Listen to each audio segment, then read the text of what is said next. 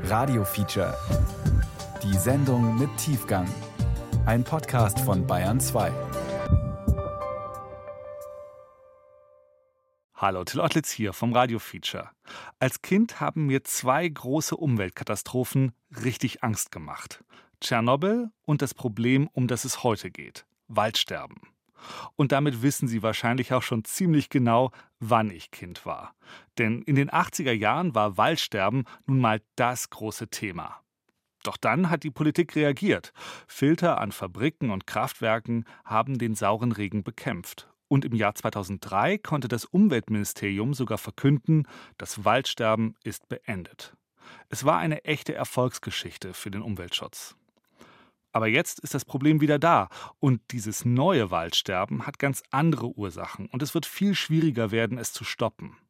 Warum? Das erzählt unser Autor Max Lebsanft in seinem Radiofeature. Wir haben es vor einem Jahr zum ersten Mal gesendet. Wir stehen hier am rauschenden Bach, am sogenannten Eckerlochstieg. Der Eckerlochstieg der steilste und dennoch beliebteste Wanderweg hinauf auf den Brocken. Ein Bach, die schwarze Schluftwasser, plätschert im Hintergrund.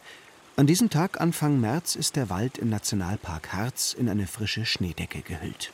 Man sieht schon, es wird nach oben immer wilder und wilder. Aha. Man braucht hier wirklich gute Schuhe. Manche fluchen, wenn sie ungeeignetes Schuhwerk haben. Aha. Die meisten Leute lieben es, weil sie sagen, so stelle ich mir wilde Brockennatur vor. Die ursprüngliche Brockennatur, der Mythos Wald, die verschlungene Schönheit einer Wurzel, die Eleganz des Rotwilds, die Tugend der Ameise. Die kühle Luft an einem heißen Sommertag, wenn sich die Wipfel der Bäume im Wind wiegen, der würzige Geruch der Nadeln, all die fantastischen Geschöpfe des Waldes. Hexen, Zwerge, Trolle, Elfen, die Märchen der Kindheit, die Kindheit selbst, auf Bäume klettern, Höhlen bauen, auf dem Rücken liegen, hinaufschauen zum Astwerk und träumen.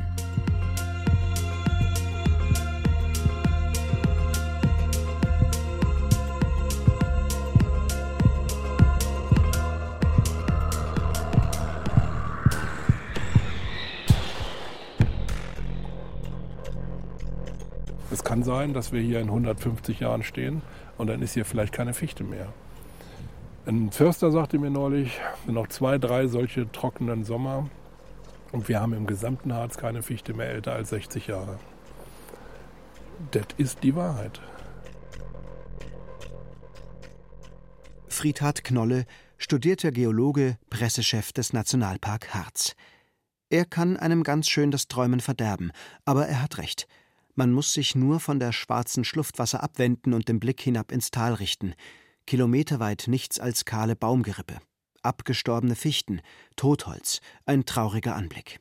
In den vergangenen beiden Jahren gab es so viel Hitze und Trockenheit wie nie seit Beginn der Messungen. Und auch im ersten Quartal 2020 ist es wieder viel zu trocken. Überall in Deutschland sterben die Bäume. Besonders heftig hat es bisher den Harz erwischt.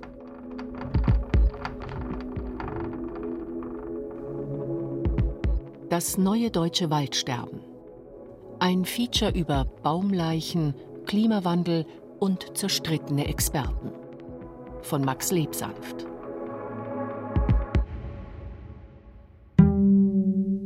Allerliebst schossen die goldenen Sonnenlichter durch das dichte Tannengrün. Eine natürliche Treppe bildeten die Baumwurzeln. Überall schwellende Moosbänke, denn die Steine sind fußhoch von den schönsten Moosarten, wie mit hellgrünen Sammetpolstern bewachsen. So erlebte der Dichter Heinrich Heine vor knapp 200 Jahren den Aufstieg zum Brocken. Heutzutage geht es hier weniger einsam zu. In der Ferne stampft die Brockenbahn, neben uns spazieren trotz winterlicher Kälte zahlreiche Wanderer. Ja, ist richtig was los hier. Vor allem aber, es fehlt das dichte Tannengrün. Von den Fichten, die zu Heines Zeiten umgangssprachlich auch Tannen hießen, sind größtenteils nur tote Baumgerippe geblieben. 25.000 Hektar Wald besitzt der Nationalpark insgesamt. Allein im vergangenen Jahr starben 3.000 Hektar ab.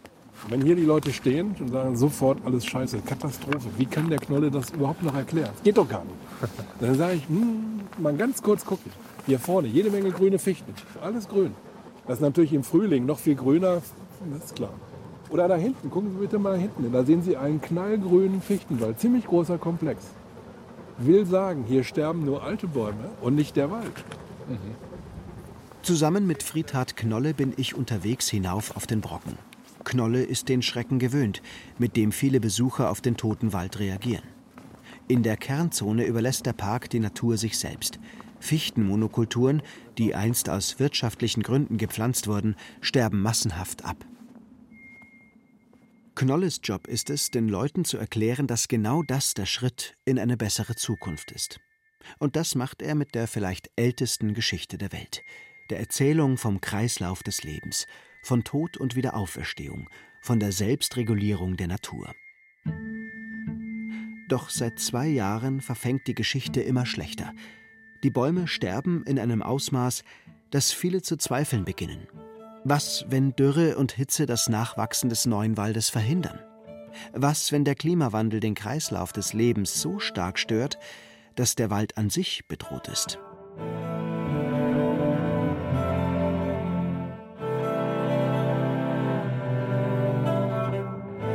So,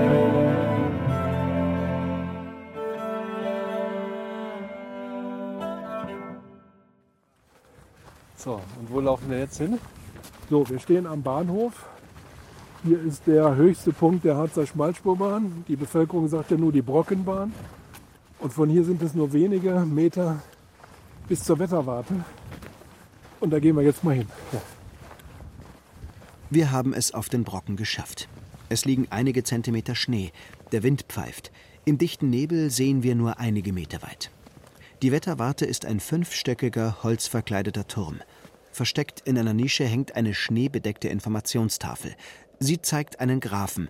Er beginnt 1848, also nur 24 Jahre nachdem Heine den Gipfel erreichte und sich an die ergötzlichen Blocksberg-Geschichten und die große mystische deutsche Nationaltragödie vom Doktor Faust erinnert fühlte. Wir stehen heute vor einer anderen Tragödie komprimiert in zwei Skalen, einer für die Jahresdurchschnittstemperatur, einer zweiten für die Zeit. Das geht los bei so ein, ungefähr 1,5 Grad. Richtig. Und wir liegen jetzt mittlerweile bei, Sie sehen es hier. Wahnsinn, über 3 Grad. Über 3 Grad. Mit steigender Tendenz. Die Temperaturen steigen. Jedes Jahr ein wenig mehr. Für die Natur des Nationalparks hat das massive Folgen. Vegetationsgrenzen verschieben sich. Seltene Arten sterben aus. Vor allem aber leidet der Wald. Die Dürre der vergangenen Jahre setzt den Fichten zu. Die Flachwurzler gelangen nicht mehr an das Grundwasser. Etwas besser kommen bisher die Buchen weg. Ihre Wurzeln reichen tiefer, doch auch sie haben immer häufiger Probleme. Unsere Natur entwickelt sich gerade mit den Menschen zusammen wie so ein Düsenjet auf Flug über den Atlantik. Wir fühlen uns wohl, wir haben eine reiche Gesellschaft. Und wenn ich schnippe und sage, ich möchte gerne eine Flasche Sekt haben, dann kommt die. Das ist so. Wir sind verwöhnt. So. Wir haben aber Folgendes vergessen. Wir haben vorne einen Piloten und der steuert mich von Europa nach New York mit seinen Instrumenten. Jetzt fällt ein Instrument nach dem anderen aus. Das ist das Artensterben. Uns fällt das Höhenruder aus, uns fällt die Benzinanzeige aus und der Pilot sagt, ach, kriege ich dann irgendwie noch hin. Ich weiß ja ungefähr, wo New York ist und so. Diese Instrumente sind aber Kontrollobjekt. Mit denen kontrolliere ich meinen Flug. Und die Nationalparke sind Instrumente, an denen ich mich orientieren kann. Wie viel Benzin habe ich noch? Vom Menschen nicht bewirtschaftete Flächen sind ganz wichtige Messinstrumente. Da gibt es ja auch einen Fachbegriff für Monitoringflächen. Wenn ich diese Monitoringflächen zerstöre, indem ich hier nachpflanze, habe ich überhaupt keine Orientierung mehr. Dann haben sie verloren. Für Friedhard Knolle sind unberührte Flächen wie der Nationalpark unser Kompass in einer unsicheren Zeit und deshalb nötiger als je zuvor. Doch nicht überall schaut man dem Sterben des Waldes derart gelassen zu. Im Gegenteil.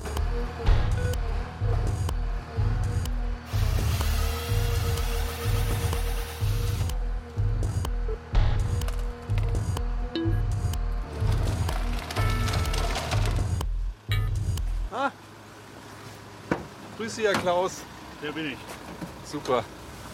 Schön, dass das klappt. Super. Ja, man gibt sich Mühe. Ja. Ich steige in den VW-Bus von Dirk Klaus. Er hat eine stämmige Statur, seine Hände sind Pranken, so wie man es von einem Waldarbeiter erwartet. Und wo fahren wir jetzt hin? Ja, wir fahren jetzt in den Wald, in den Geschädigten. Hier liegt schon das aufgearbeitete Holz vom Borkenkäfer. Dirk Klaus lebt im Harzer Bergdorf Schierke. Seit Jahren befindet sich der 500-Seelen-Ort in Aufruhr. Schierke ist umzingelt von Fichtenwald und überall wütet der Borkenkäfer. Im Norden und Osten reicht der Nationalpark bis an die letzten Häusereien. Im Westen liegen Forste des Landes Sachsen-Anhalt. Es ist der Job von Klaus und seinem Team, die toten Stämme aus den Wirtschaftswäldern zu holen, bevor sie zur Brutstätte neuer Käferplagen werden. Dauerstress, denn die Arbeit nimmt einfach kein Ende. Naja, wir laufen, wir laufen im Prinzip seit den Winterstürmen 2018, sage ich immer, auf 120 Prozent. 120 gibt es nicht, es gibt bloß 100. Aber wenn man dann Wochenenden durchmacht, teilweise deutlich länger arbeitet als die normale Arbeitszeit, um was zu begrenzen, um was in den Griff zu kriegen, geht das schon an die Substanz. Aber ich bin hier in Schirke zu Hause, wir wollen hier möglichst viel erhalten von der ganzen Sache. Ja, Ja, steigen wir mal. Einmal, einmal aussteigen. ja klar. Ankunft am Ort des Geschehens. Ein paar Schritte weiter den Forstweg hinab fischt der Greifarm eines sogenannten Rückezugs frisch geschlagene Fichtenstämme vom Waldboden. Im Cockpit des Fahrzeugs sitzt Sven Ziebrich, Klaus Kollege. Man könnte sagen, wir haben die Kampfzone erreicht. Denn in den Augen der Waldarbeiter ist das, was gerade im Harz passiert, tatsächlich ein Krieg.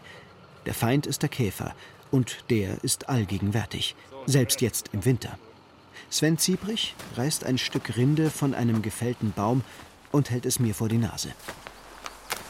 Oh, hier sehen Sie, hier ist die Larven. Und das ist eben die nächste Brut, die im, im Frühjahr ausfliegt. Wenn es warm wird, fliegen die aus und, und befallen die nächsten Bäume dann.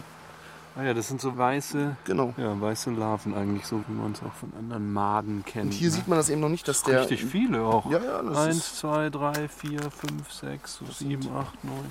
Überall. das ist voll. Hm, krass. Ja. Aber wie dem Problem Herr werden? Für Klaus und Ziebrich hilft nur eines: den kranken Zahn ziehen, infizierte Bäume fällen und zwar schnell. Nur so lässt sich verhindern, dass Käfer und Larven die Fichten als Kinderstube nützen und im Frühjahr zu anderen Waldgebieten aufbrechen. Um dieses Ziel zu erreichen, hilft den Forstarbeitern schweres Geschütz. Ab ist er. Das geht schnell. Klaus hat mich mitgenommen ins Cockpit seines Harvesters, einer tonnenschweren Baumfellmaschine. Er sitzt auf einem gefederten Sessel, der äußerst komfortabel aussieht. Ich kauere dahinter, halb stehend, halb sitzend und schaue staunend durch die verstaubte Frontscheibe nach draußen. Mit Leichtigkeit schiebt sich dort der rüsselartige Greifarm des Harvesters zu einer Fichte, packt sie knapp über der Wurzel und zack, schneidet sie ab. Als wäre der Stamm leicht wie ein Zahnstocher, hebt er ihn dann horizontal in die Luft und schabt wie ein gigantischer Gemüseschäler sein Astwerk ab. Dabei setzt er mit chirurgischer Präzision einen Schnitt nach dem anderen. Die Stammabschnitte, die zu Boden plumpsen, sind exakt fünf Meter lang. Vom Kreischen der Säge ist in unserem gut abgeschirmten Kontrollraum kaum etwas zu hören. So, ein Baum fertig. So schnell geht es. 60 Sekunden. Keine Ahnung, das ergibt mich um. Da fährt man schon wild durch den Acker. Wohl wahr. Also schon mächtig, diese Zange. 1,2 Tonnen. Geballtes Eisen und Elektronik. Neu kostet ein Harvester knapp eine halbe Million Euro. Geld, das erst einmal verdient werden muss. Gerade ist das kein Problem, gerade gibt es Arbeit genug. Dennoch macht Klaus sich Sorgen. Wenn das Waldsterben so weitergeht, wird es in ein paar Jahren kein Holz zum Ernten mehr geben. Die alten, vom Käfer durchseuchten Bestände sind dann weg. Die jungen sind noch nicht groß genug zum Fällen. Auch weil die Zukunft unsicher ist, versucht Klaus und mit ihm die gesamte Harzer Holzindustrie gerade noch möglichst viel an den absterbenden Fichtenwäldern zu verdienen. Das größte Problem, nicht nur hier vertrocknen die Bäume. Billiges Käferholz überschwemmt den Markt. In ganz Europa sind die Preise im Keller. Hinzu kommt, wer nicht zügig erntet, macht noch mehr Verluste. Vom Käfer zerfressene Bäume verlieren schnell an Wert. Es bilden sich Trockenrisse. Das Holz lässt sich oft nicht mehr zu Brettern und Balken weiterverarbeiten. Gründe, weshalb die Forstindustrie so vehement gegen die Käferplage vorgeht. Auch mit Hilfe von Pestiziden. Diese Polter, die jetzt hier am Wegrand liegen, werden dann mit der Rückenspritze oder mit größeren Geräten mit den entsprechenden Insektiziden behandelt, sodass da sich keine neue Brut bilden kann, beziehungsweise diese nicht ausfliegen kann. Das ist ein Kontaktgift. Der Käfer berührt die in dem Moment, wo er ausfliegen will und hat dann keine Chance mehr. Große Mengen des Harzer Fichtenholzes gehen derzeit in den Export nach China. Die Preise in Deutschland sind derart niedrig, dass sich der Transport um den Globus lohnt. 2019 verlud man die Stämme auf einem Schotterplatz zwischen Bad Lauterberg und Braunlage direkt in Container. Von dort wurden sie in den Norden transportiert, zum Beispiel zum Hamburger Hafen. Bevor das Holz an Bord ging, bekam es oft eine zweite Giftdusche, und zwar mit der gasförmigen Chemikalie Sulforylfluorid. China fürchtet den Import biologischer Organismen. Das toxische Sulforylfluorid tötet zuverlässig, was im Container noch lebt. Ende 2019 führte diese gängige Praxis allerdings zum politischen Skandal. Eine kleine Anfrage der Hamburger Linken ergab, dass sich der Einsatz des Pestizids in nur einem Jahr vervierfacht und in den vergangenen vier Jahren sogar mehr als verzehnfacht hatte. Das Problem, Sulforylfluorid ist nicht nur giftig, es ist auch extrem klimaschädlich. Nach der Begasung werden die Container gelüftet. Die Chemikalie entweicht fast vollständig in die Atmosphäre.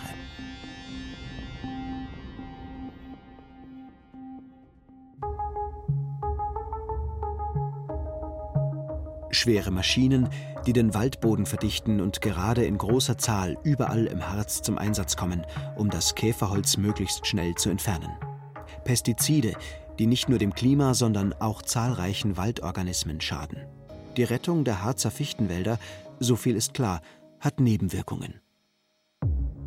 Dass die zum Teil den Klimawandel noch beschleunigen, macht deutlich, wie verfahren, fast absurd die aktuelle Situation ist. Und über allem schwebt die Angst, die Lage könnte in den nächsten Jahren weiter außer Kontrolle geraten.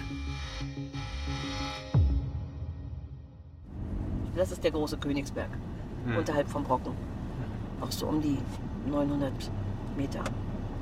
Der ist komplett braun. Jetzt sieht man das nicht so, weil Schnee zwischen liegt.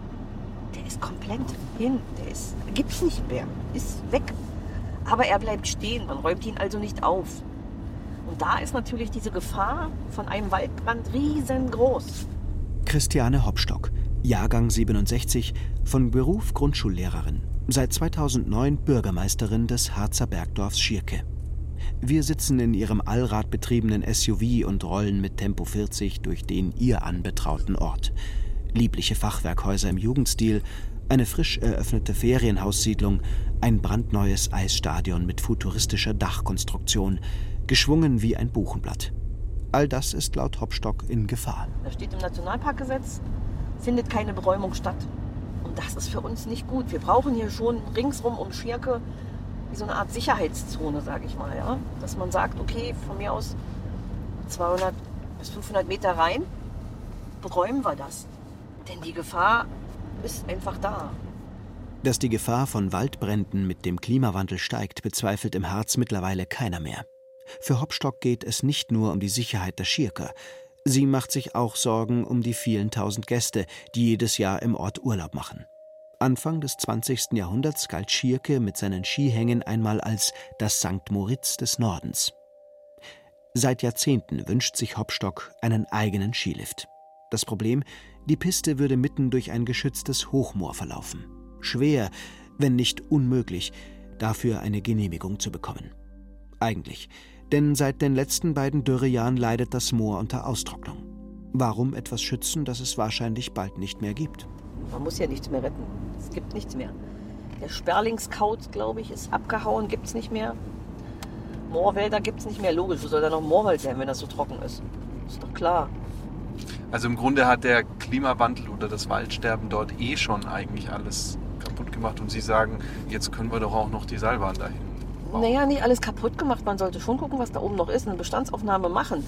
Aber mir kann doch keiner erzählen, dass da oben jetzt noch ein Moorwald ist. Das, das glaube ich nicht. Darum sage ich, Anpassung des Nationalparkgesetzes. Gucken, was geht noch, was ist noch da, was ist wirklich jetzt noch schützenswert. Hopstock nimmt sogar in Kauf, dass die künftige Skipiste eine Ressource verbraucht, die Wald und Region schon jetzt schmerzhaft fehlt. Ja, man muss beschneiden. Man muss beschneiden. Und das, dafür braucht man Wasser. Dafür braucht man Wasser. Also wird es einen Teich geben, den man im Sommer befüllt. Ja, den muss, wird es geben. An der Bahn auf jeden Fall gibt es diesen Teich. Den soll man machen. Ich frage Sie, wie sich die Besucherzahlen in Schierke in den vergangenen Jahren entwickelt haben. Zu meiner Überraschung läuft es gar nicht so schlecht. Wir haben mittlerweile mit Wernigerode gemeinsam 1,2 oder 1,3 Millionen Übernachtungen. Wir sind in Schierke selber bei 220.000 mit 500 Einwohnern. Das ganze Jahr über. Ne? Das ganze Jahr über. Das darf man aber nicht vergessen. Nicht schlecht, oder? Das ist sehr gut. Das ist wirklich richtig gut.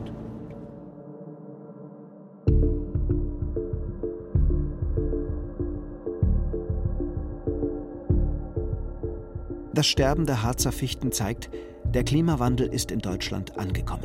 Schutzgebiete geraten unter Rechtfertigungsdruck. Die Waldbrandgefahr steigt. Die Forstindustrie steht am Abgrund. Im Sommer 2019 reagiert die Landwirtschaftsministerin. Wir haben eine Zäsur draußen im Wald. Und jeder, der Augen und Ohren hat, sieht das. Dass zum Beispiel Birken jetzt schon gelbe Blätter haben, dass Laubbäume jetzt schon ihre Blätter abwerfen. Wir sehen bei gestandenen Buchen 180 Jahre alte Buchen, dass sie von oben und unten vertrocknen. Julia Klöckner, Ministerin für Ernährung und Landwirtschaft im August 2019. Es ist die Zeit, in der das klimabedingte Waldsterben endgültig ins öffentliche Bewusstsein tritt.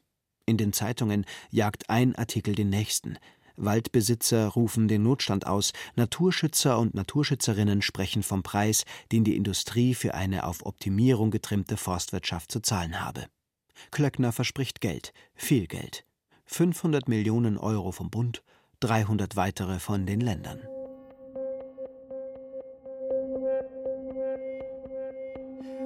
Im Herbst 2019 treffen sich Vertreterinnen und Vertreter aus Forstwirtschaft, Wissenschaft, Politik und Naturschutzverbänden zum Nationalen Waldgipfel in Berlin. Die Stimmung ist alarmistisch. Alle Lager begrüßen die Finanzhilfen des Staates. Über deren Verteilung herrscht freilich Uneinigkeit. Naturschützer fordern, die Gelder an eine ökologisch verträgliche Forstwirtschaft zu koppeln. Waldbesitzer wünschen sich schnelle Hilfe beim Wiederaufforsten. Am Streit ums Geld wird deutlich, wie tief gespalten die Szene ist. Die eine Seite kämpft ums wirtschaftliche Überleben, die andere sieht nun endgültig die Zeit gekommen, um sich vom intensiven Waldbau zu verabschieden. Ministerin Klöckner fordert in einem Diskussionspapier Veränderungen, die irgendwo in der Mitte liegen. Vom Borkenkäfer befallenes Holz zügig aus den Forsten holen, Mischwälder pflanzen als Schutz gegen den Klimawandel. Die Frage ist, genügen die Maßnahmen? Was muss wirklich passieren, um den deutschen Wald vor dem Kollaps zu bewahren?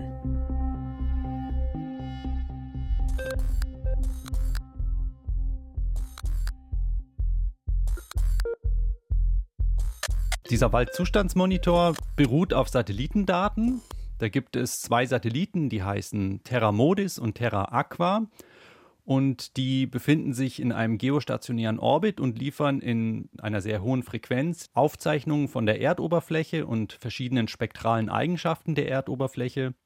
Alan Buras, 37 Jahre alt, schulterlanges blondbraunes Haar, Mitarbeiter der Professur Land Surface Atmosphere Interactions der TU München, Mitglied im Bayerischen Klimaforschungsnetzwerk, in seiner Jugend Rapper, heute Forscher. Wer wissen will, wie es dem deutschen Wald geht, ist bei ihm an der richtigen Adresse. Seit 2018 betreut er den sogenannten Waldzustandsmonitor. Wenn jetzt zum Beispiel im Sommer ein Baum seine Blätter verfärbt, wie man das 2018 unter der extremen Dürre beispielsweise beobachtet hat, dann geht es dem Baum schlecht. Also das ist ein Ausdruck von Stress, Trockenstress in dem Fall von 2018. Und dann erhöhen sich die Rotanteile im Spektrum des Lichts, was der Baum eben nach oben, also in Richtung des Satelliten, reflektiert. Das Prinzip ist einfach. Täglich fotografieren zwei Satelliten Deutschland aus dem All. Dann errechnet ein Algorithmus für alle Forstgebiete die Grünwerte. Je größer sie sind, desto gesünder sind die Bäume. Je kleiner, desto kränker. Das Besondere, die Daten werden bereits seit 17 Jahren ermittelt Mit ein paar Mausklicks kann sich Buras durch das Archiv des Waldmonitors bewegen. Ich gehe mal auf diese andere Abbildung hier, da sehen wir das mal über die Fläche aufgedröselt. Da sehen wir jetzt, dass zu diesem besagten Zeitpunkt oder meinetwegen auch im August 2018 circa ein Drittel der Waldfläche Deutschlands den niedrigsten Grünheitswert seit Aufzeichnungsbeginn aufweist. Dann macht einem das schon Sorge. Das heißt, einem Drittel der Waldfläche Deutschlands ging es im Sommer 2018 so schlecht wie in den vergangenen 20 Jahren nicht. Und das hat sich ja dann auch wieder gespiegelt in einem erhöhten Borkenkäferbefall, den wir infolge des Sommers 2018 beobachtet haben bei der Fichte. Das ging dann munter weiter. Im Frühjahr 2019 fing dann plötzlich an, die Buche auszufallen, etwas, was wir vorher noch nie in dem Ausmaß beobachtet haben. 250.000 Hektar Wald sind laut aktuellen Schätzungen in den vergangenen zwei Jahren abgestorben. Rund 2 Prozent der gesamten Fläche, 11,4 Millionen Hektar. Was Buras hierzulande beobachtet, berichten Wissenschaftler aus der ganzen Welt. Deutschland gehört nicht einmal zu den Hotspots des Baumsterbens. Der Ökologe Pierre Ibisch von der Hochschule für nachhaltige Entwicklung in Eberswalde sieht mit zunehmender Sorge, wie sich der Zustand der Wälder weltweit verschlechtert. Also seit vielen Jahren wissen wir ja, dass Nadelbäume unter Druck geraten. Wir haben es mit Ausbrüchen von Borkenkäfer-Kalamitäten zu tun in Nordamerika. Allen ist uns bekannt, wie die Waldbrände sich immer stärker auswirken, auch gerade auf den borealen Nadelwald.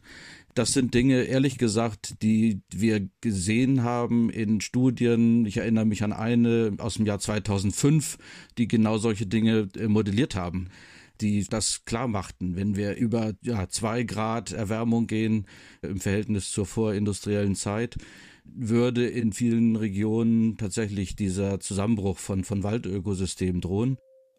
Bereits 2009 warnte die Internationale Union der Waldforschungsorganisationen in einem Gutachten, selbst wenn es gelänge, die Erderwärmung schnellstmöglich auf ein Minimum zu begrenzen, würden sich die globalen Klimazonen verschieben.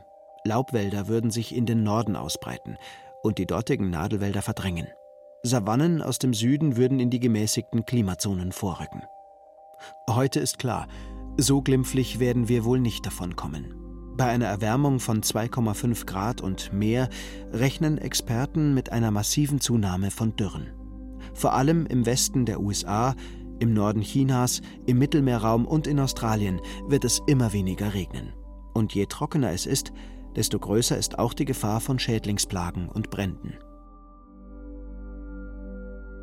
Ich weiß von Kollegen aus dem Südwesten der Vereinigten Staaten von Amerika, dass die dort verbrannte Wälder beobachten, wo diese Feuer dann so großflächig sind, dass keine Bäume mehr übrig bleiben, die dann noch Samen spenden können und gegebenenfalls auch das Klima danach dann so ungünstig ist, dass erstmal da keine Regeneration von Wald erfolgt. Das heißt, das ist richtig so ein, ein Biomwechsel, der dann sehr schlagartig erfolgen kann. Das kann man sich für immer größere Regionen leider in der Welt vorstellen.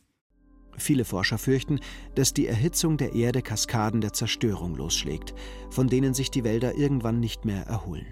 Die Ökosysteme erreichen sogenannte Kipppunkte. Die negativen Effekte verstärken und beschleunigen sich gegenseitig. Die Systeme kollabieren. Also die zugrunde liegenden Tatsachen sind ja, dass die Wälder eben ein milderes Mikroklima haben. Also im Wald ist es ja kühler und auch feuchter. Die Wälder verdunsten. Dadurch kommt dann wieder Wasser in die Atmosphäre. Das kann dann wieder abregnen und so einen Kreislauf schließen. Das sieht man vor allem sehr gut bei den sogenannten Flying Rivers im Amazonas, wo dann eben die Bäume tatsächlich Wasser verdunsten und das regnet dann ein paar Stunden später wieder auf die Bäume herab. Wenn wir jetzt aber eben einen großen Ausfall der Wälder haben, also wenn sich die Waldfläche drastisch reduziert, ob das nun im Amazonas ist oder bei uns, dann verändert sich das Mikroklima und das hat natürlich weitreichende Konsequenzen. Die alles entscheidende Frage, die Försterinnen, Ökologinnen und Naturschützerinnen gerade gleichermaßen umtreibt, lautet deshalb, wie sieht ein Wald aus, der auch im nächsten Jahrhundert noch lebensfähig ist? Auch Alan Buras arbeitet zu dieser Frage. Mit Hilfe komplexer Modelle versucht er das Klima in verschiedenen Regionen Deutschlands für die kommenden 80 Jahre vorherzusagen. Anhand der Prognosen, so die Hoffnung, lässt sich dann entscheiden, welche Baumart wo noch überlebensfähig ist.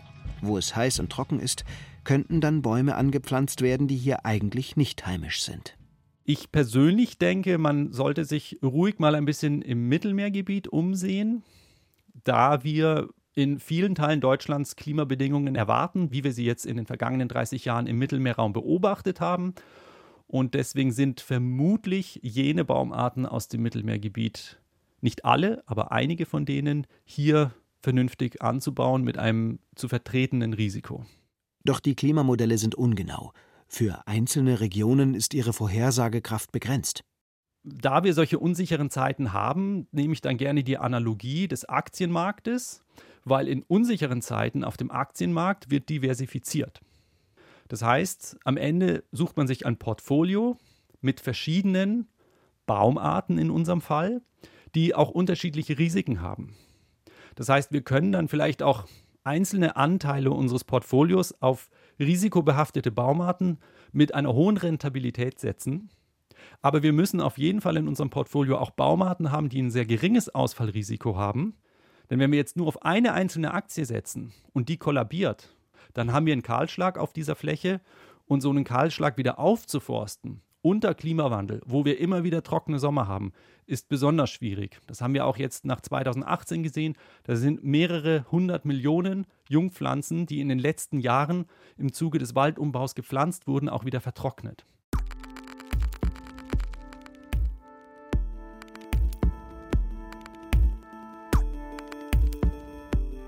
Klimaprognosen, Pflanzungen von Baumarten aus trockneren Erdteilen, Risikostreuung.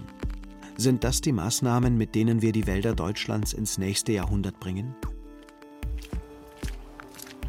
An einem regnerischen Märztag mache ich mich mit dem Freiburger Forstwissenschaftler Jürgen Bauhus auf zu einem seiner Versuchsfelder am Rande der Stadt. Bereits seit mehr als einem Jahrzehnt probiert Bauhus dort aus, was Buras noch im Modell berechnet. Er pflanzt Baumarten aus anderen Erdteilen. Also wir sind hier im Bereich des Freiburger Mooswaldes und gehen auf eine Fläche, die vor zwölf Jahren aufgeforstet worden ist äh, mit verschiedenen Baumarten, um äh, trockenheitstolerante Baumarten zu identifizieren, die in diesem Bereich in Zukunft wachsen könnten. Ja, schön matschig, man hört es. Ja, ja. Haben wir uns das schönste Wetter ausgesucht?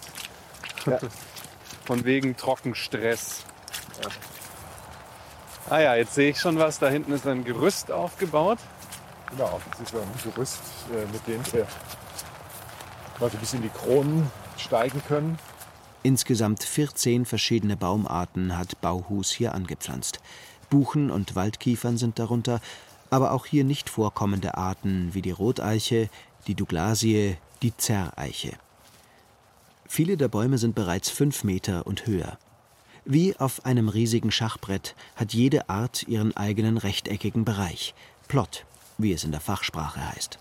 Wir stehen jetzt hier am Rande äh, dieses Versuchsfelds und gucken auf einen äh, Plot mit äh, Zerreichen. Und das ist auch gleichzeitig direkt eine Baumart, die sich hier als sehr wüchsig erwiesen hat. Wenn man sich das anschaut und da in die Kronen schaut, dann sieht man, dass sie also selbst im letzten Jahr, dass er wirklich kein leichtes Jahr war für Baumwachstum, über einen Meter Höhentrieb gemacht haben. Also die Zerreiche ist von diesen Bedingungen äh, noch nicht so beeindruckt äh, wie doch die anderen Baumarten, die wir hier auf den Flächen haben. Die Zerreiche wurde bereits im Mittelalter vereinzelt in Deutschland angebaut. Es ist eine europäische Eichenart, aber nicht heimisch. Quercus cerris ist der lateinische Name und kommt vor allen Dingen in Südosteuropa vor. Wurde aber hier auch in Mitteleuropa in der Vergangenheit schon kultiviert. Dort, wo man Eichen angebaut hat für die Lohgerbe, also die Rinde, die dann verwendet wurde, um Leder zu gerben. Das hat man ja viel in diesen Niederwäldern an Rhein und Moseln gemacht und dort findet man auch ab und zu Zerreichen, die damals schon dort äh, eingebracht worden sind, weil die Rinde der Zerreiche da besonders ergiebig war. Sie ist jetzt, wenn man sie mit unseren heimischen Eichenarten vergleicht, nicht so beliebt für Holz, weil sie ein viel breiteres äh, Splintholz hat. Also dieses helle äh, Holz, das auch nicht so haltbar ist wie eben das Kernholz. Und da hat sie sicherlich nicht den gleichen wirtschaftlichen Wert wie eine äh, Traubeneiche zum Beispiel, die hier in Deutschland das wertvolle Holz liefert. Nicht allen Baumarten ist es in den letzten zwölf Jahren derart gut ergangen. Die Stieleiche zeigte weit weniger starkes Wachstum. Die Esche erkrankte am sogenannten Eschentriebsterben. Insgesamt sieht Bauhus Eichen hierzulande als Gewinner des Klimawandels. Regiert im Harz also bald die Eiche? Wohl kaum. Zwischen 15 und 20.000 Euro kostet ein Hektar Eichenwald. Zu viel für die meisten Waldbauern. Außerdem wachsen die Bäume langsam, was ihre Rentabilität zusätzlich schmälert. Wo Geld für Neupflanzungen knapp und die Trockenheit groß ist, hält Bauhus deshalb das Konzept des sogenannten Vorwaldes für die beste Strategie. In solchen Situationen sollte man auch über Zwischenlösungen nachdenken. Und Zwischenlösungen können sein, eben, dass man kurzfristig wieder das System Wald eben erhält äh, oder wiederherstellt mit Pionierbaumarten, wie zum Beispiel Birken äh, oder Aspen etc., die auch nach 20 Jahren im Prinzip schon geerntet werden können. Und wenn man da jetzt so einen Vorwald etabliert, dann hat man im Prinzip sich Zeit gekauft. Der Vorwald hat halt eben den Vorteil, dass er sehr raschwüchsig ist und sehr schnell wieder einen Wald herstellen kann, wo ich den verloren habe, sodass wir dort auch keine Nährstoffauswaschung oder sehr geringe Nährstoffauswaschung haben, dass wir Erosion vermeiden und äh, die anderen Waldfunktionen, nicht, wie die Transpirationspumpe, Kohlenstoffspeicherung, schnell wieder herstellen. Wichtig ist Bauhus, dass wir in der jetzigen Situation keine Zeit verlieren. Wir müssen den Wald aktiv umbauen, und zwar schnell. Wälder auf eine neue Richtung zu bringen, das kann man effizient nur in wenigen Jahren machen. Wenn ich das erstmal sich selbst überlasse und diese Wälder dann im Prinzip eine üppige Kraut- und Strauchschicht entwickeln, dann wird das sehr, sehr teuer und sehr, sehr schwierig, dort wieder Bäume zu etablieren gegen die Konkurrenz dieser Unterschicht, die sich da etabliert.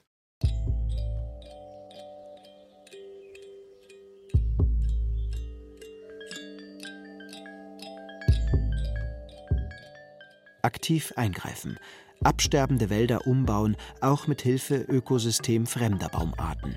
Nicht überall sieht man dieses Vorgehen als die beste Strategie.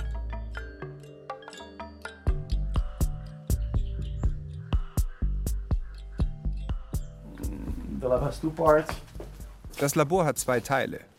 Und das hier ist Martin, der Leiter des Labors. And this is Martin, this is the head of our lab. Uh, er hat, uh, naja, die Uniform ist sein Hobby, verstehst du? Uh, so zieht er sich an, aber abgesehen davon ist er ein sehr kluger Typ. Prag.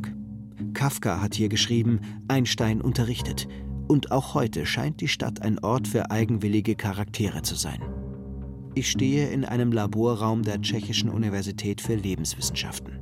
Der Waldökologe Miroslav Svoboda hat hier einen weltweit einzigartigen Schatz angesammelt.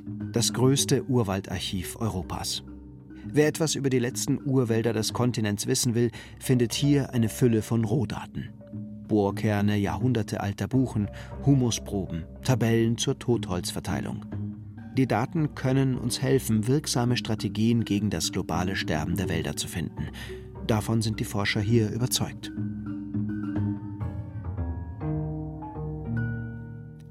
Geleitet wird das Labor von Martin Dusatko und der ist, wie sich herausstellt, nicht nur ein Experte für das Entziffern von Jahresringen, sondern hat auch ein Faible für russische Uniformen. Blaue Reiterhose, weiße Bluse, graue Papatscha, die typische Fellmütze. Gekleidet in das Gewand des Don-Kosaken weiht er mich in die Geheimnisse des Urwaldarchivs ein.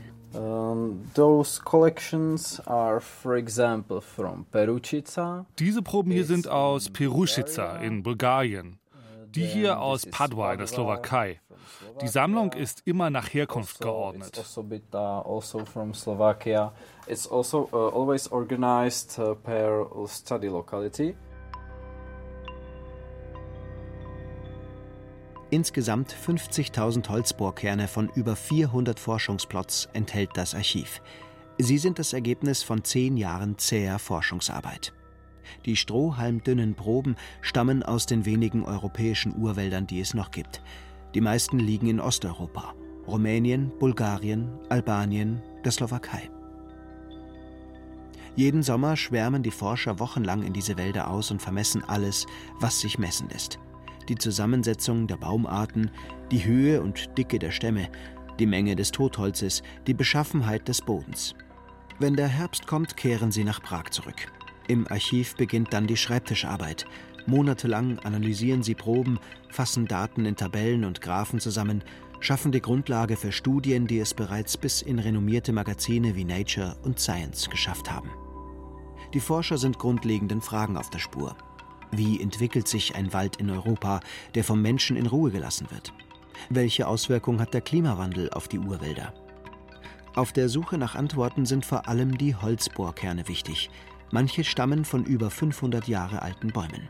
Sie erzählen nicht nur die Geschichte des einzelnen Baumes, sondern auch die des gesamten Waldes.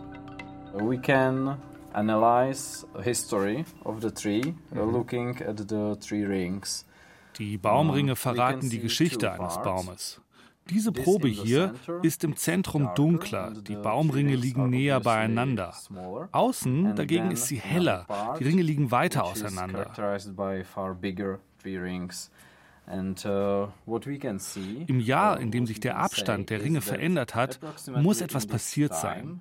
Der Baum ist ungefähr 300 Jahre lang extrem langsam gewachsen. Sein Stamm hatte nur einen Durchmesser von 25 Zentimetern. The tree had uh, 25 centimeters DBH and doch dann ist etwas passiert. Uh, Vielleicht ein Sturm oder eine Borkenkäferplage. Auf jeden Fall sind die umliegenden Bäume gestorben, sodass unser Baum plötzlich Licht zum Wachsen hatte. Und dann ist er schneller gewachsen als je zuvor. Mit Hilfe des Archivs konnten Dusatko und sein Chef Miroslav Svoboda bereits weit in die Geschichte der Urwälder blicken. Gegen die lange herrschende Lehrmeinung, konnten sie belegen, dass die Bäume schon immer mit schweren Störungen zu kämpfen hatten. Käferplagen, Brände, Stürme, Trockenheit.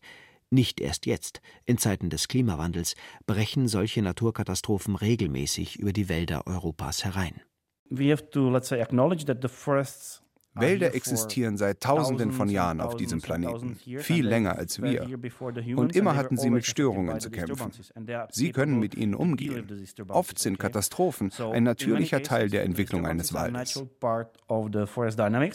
Im Vergleich mit den homogenen Waldplantagen des Menschen sind Urwälder viel widerstandsfähiger. Da gibt es für Svoboda keinen Zweifel. Sie setzen sich aus Bäumen verschiedenen Alters und meist auch verschiedener Arten zusammen. Das macht sie weniger anfällig für Störungen. Ein Grund, weshalb sich Svoboda als Waffe gegen den Klimawandel mehr Mischwälder und mehr Wildnis in Europa wünscht. In den Nutzwäldern brauchen wir mehr Vielfalt bei den Baumarten, aber auch in der Struktur, also zum Beispiel beim Alter der Bäume und bei der Bewirtschaftung. Nicht alles auf eine Karte setzen, weißt du, so wie wir es früher gemacht haben. Ich glaube, das ist die zentrale Herausforderung, die Flächen auf vielfältige Weise bewirtschaften. Ökosystemfremde Baumarten im großen Stil aus anderen Erdteilen zu importieren, sieht Svoboda dennoch kritisch. I would be very careful with this assisted migration of the new forest species. We have already quite a lot of ich wäre sehr vorsichtig mit neuen Arten. Wir haben schon viel zu kämpfen mit invasiven Arten. Es gibt viele Beispiele dafür, wie sie ein Ökosystem komplett verändern können. Ich glaube, wir müssen die Langzeitfolgen unseres Handelns viel besser kennen und viel mehr über sie diskutieren. Wir sollten vorsichtiger sein, vor allem wenn wir vorhaben, die Natur im Kern umzugestalten. Wenn wir uns einbilden, wir können die Natur beherrschen where we think that we can actually rule the world, basically. Für Svoboda ist der Wald ein hochkomplexes System, das noch lange nicht vollständig entschlüsselt ist. Jede Baumart besitzt zum Beispiel im Boden ihre eigenen Pilze, die die Wurzeln bei der Nahrungsbeschaffung unterstützen, die sogenannte Mykorrhiza. Baumzüchter wissen das schon lange und impfen ihre Schösslinge vor der Pflanzung mit dem entsprechenden Pilz. Aber was passiert, wenn eine ausländische Baumart samt fremder Mykorrhiza in einen heimischen Wald verpflanzt wird? Für Svoboda ist das ein Spiel mit dem Feuer. Gerade uh, diskutiert man viel über den sogenannten Triad-Ansatz. Man teilt die Waldfläche in drei Zonen. Die erste wird nicht uh, bewirtschaftet. Die zweite ist eine Waldplantage. Den dritten Teil bewirtschaftet man naturnah. Im Endeffekt hängt natürlich viel davon ab, wie groß der Anteil der jeweiligen Zone an der Gesamtfläche ist. Aber an sich ist so eine Zonierung wahrscheinlich die beste Lösung, um alles vom Wald zu bekommen, was wir erwarten, in Bezug auf Ökosystem, Biodiversität oder Tourismus.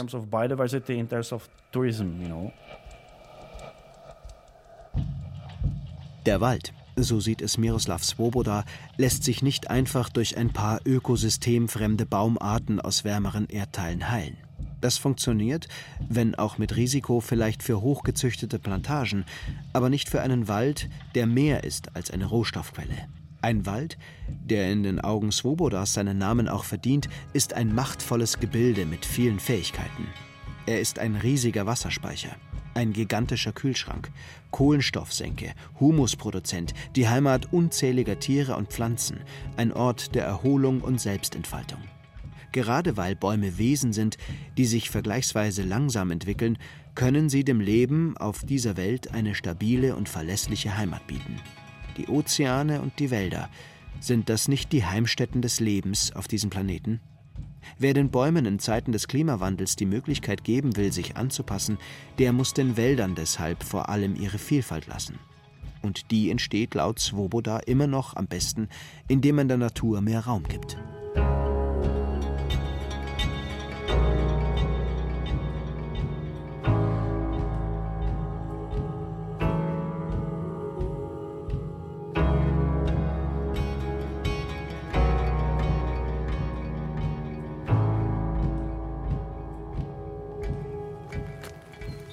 Es ist ein regnerischer Tag, als ich mit der Göttinger Forstwissenschaftlerin Bettina Kietz im Harz unterwegs bin.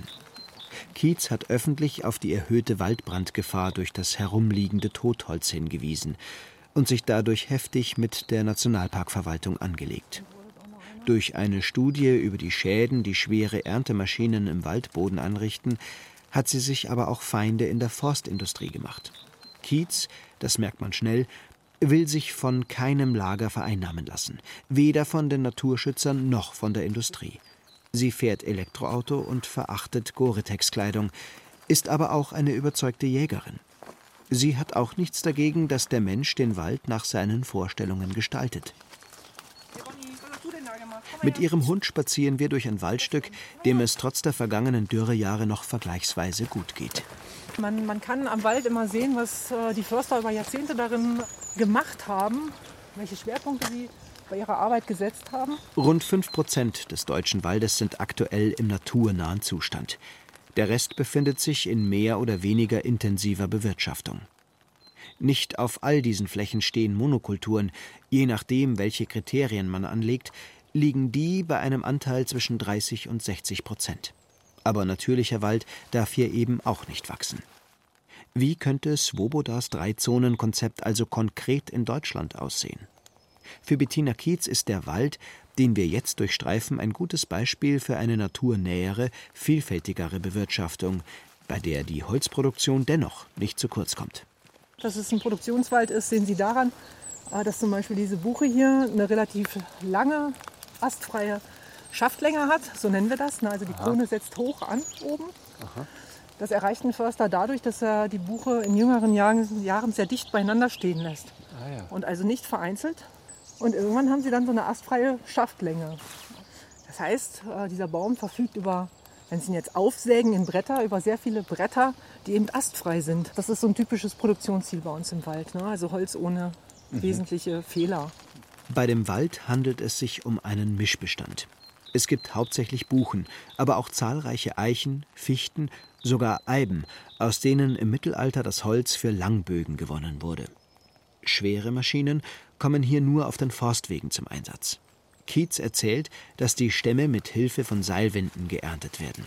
Freilich produziert der Wald viel weniger Holz als eine Plantage, doch damit werden wir uns nach Meinung der Forscherin vielerorts in Zukunft ohnehin anfreunden müssen.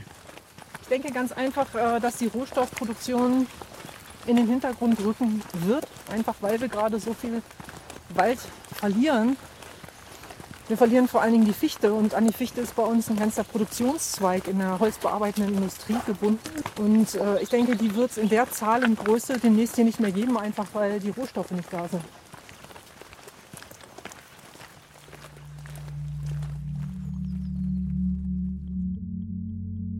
Der sterbende Wald, so wird an diesem Tag noch einmal deutlich, ist nicht nur eine Bedrohung.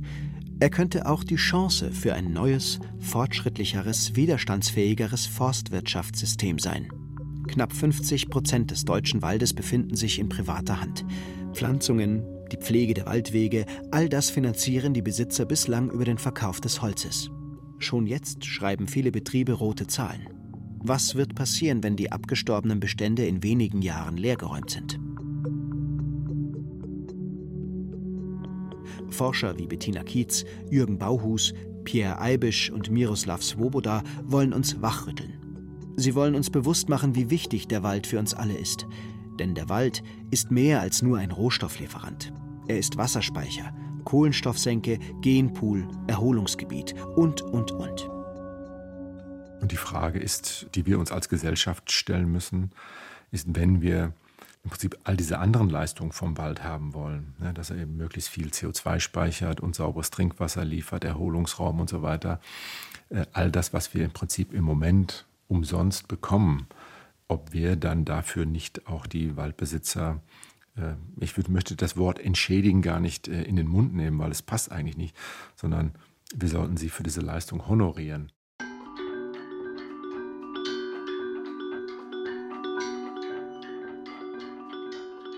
Damit der Wald auch in Zukunft gesund bleibt, muss also viel passieren. Vielerorts muss er vielfältiger werden und es braucht mehr Wildnis. Damit die Holzproduktion dennoch nicht einbricht, benötigen wir begrenzte Flächen, die hochproduktiv sind, vielleicht auch mit Hilfe ökosystemfremder Baumarten.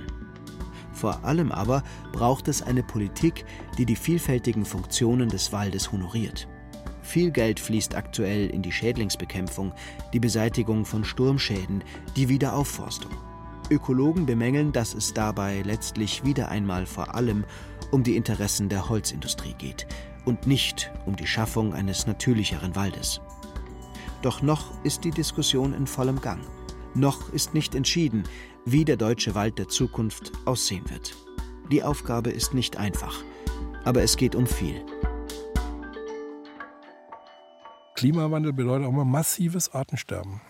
Und äh, wir haben eine Aufgabe. Wir machen das ja nicht für irgendein Tier und irgendeine Pflanze. Wir machen das zum Menschenschutz. Naturschutz ist Menschenschutz.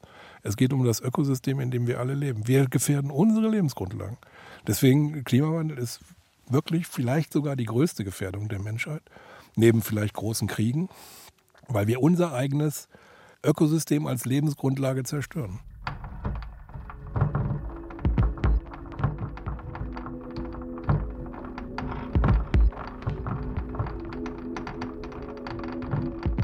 Das neue deutsche Waldsterben.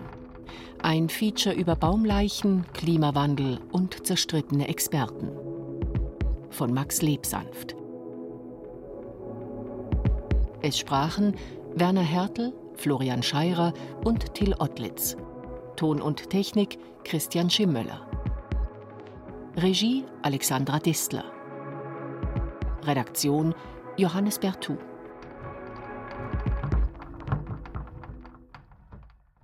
Eine Produktion des Bayerischen Rundfunks für das ARD Radio Feature 2020. Das war das Radio-Feature. Wenn Sie keine Folge unserer Sendung mehr verpassen wollen, dann abonnieren Sie doch den Podcast. Das geht am besten unter bayern2.de-podcast oder in der ARD Audiothek-App auf Ihrem Smartphone. Suchen Sie einfach nach Radio-Feature. Bis nächste Woche. Ihr Till Ottlitz.